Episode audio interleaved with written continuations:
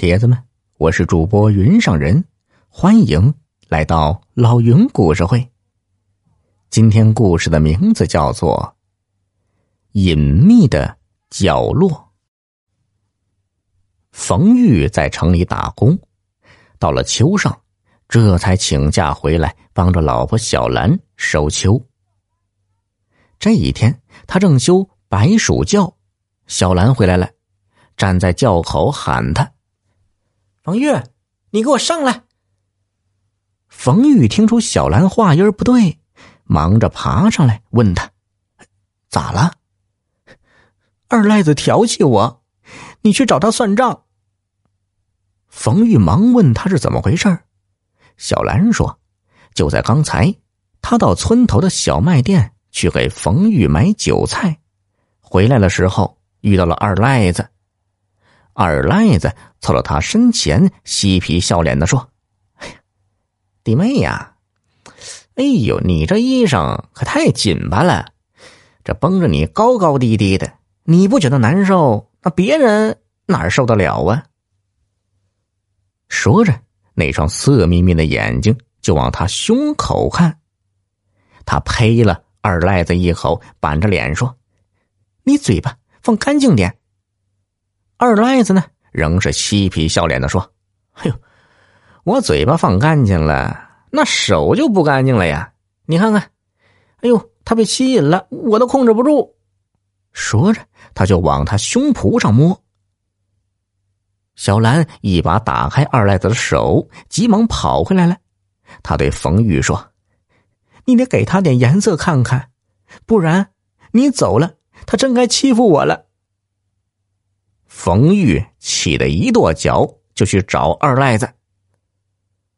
二赖子本名田春生，自幼父母双亡，是他哥哥把他带大的。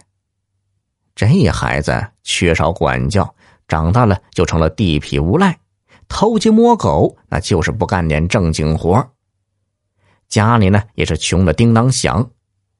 他嫂子把他扫地出门，他就成了一个浪荡子，吃了上顿没下顿，身上穿着破衣服，跟个要饭似的，身上啊是又骚又臭，脑袋上还长了赖疮，哎，村里人呢就跟他叫上了二赖子。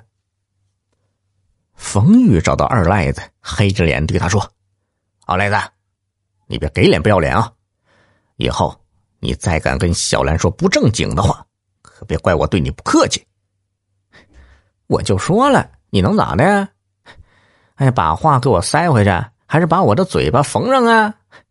连句话都不让说，我倒没看出你有这么大的本事啊！冯玉啊，气得脸。涨成了猪肝色，举起拳头挥拳就要打。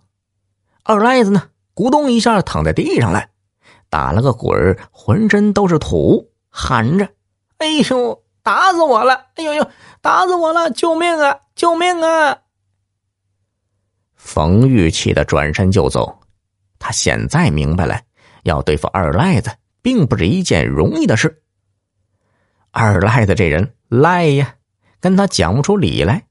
这还没动手呢，他都敢躺在地上诬陷你打他。这要是真动了手，把他打伤了，他还不赖上你？那可就是甩不出去的爷爷了。但是就这么放过他，又不甘心。更让冯玉担忧的是啊，他这一走，剩下小兰一个人，二赖子更该来劲了。小兰拿他没办法，可别让他占了便宜去。他暗下决心，就在他走之前把这事儿解决好。他一边琢磨着，一边往家走。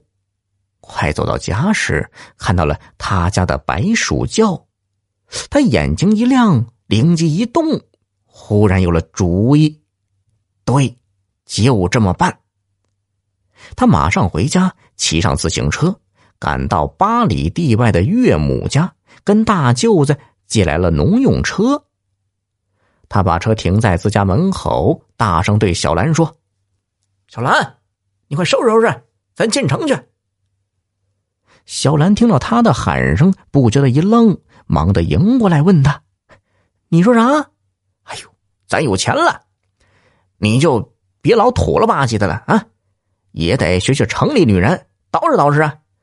你赶紧收拾收拾，咱这就进城啊！我给你买新衣服，卖首饰，还带你去洗脸。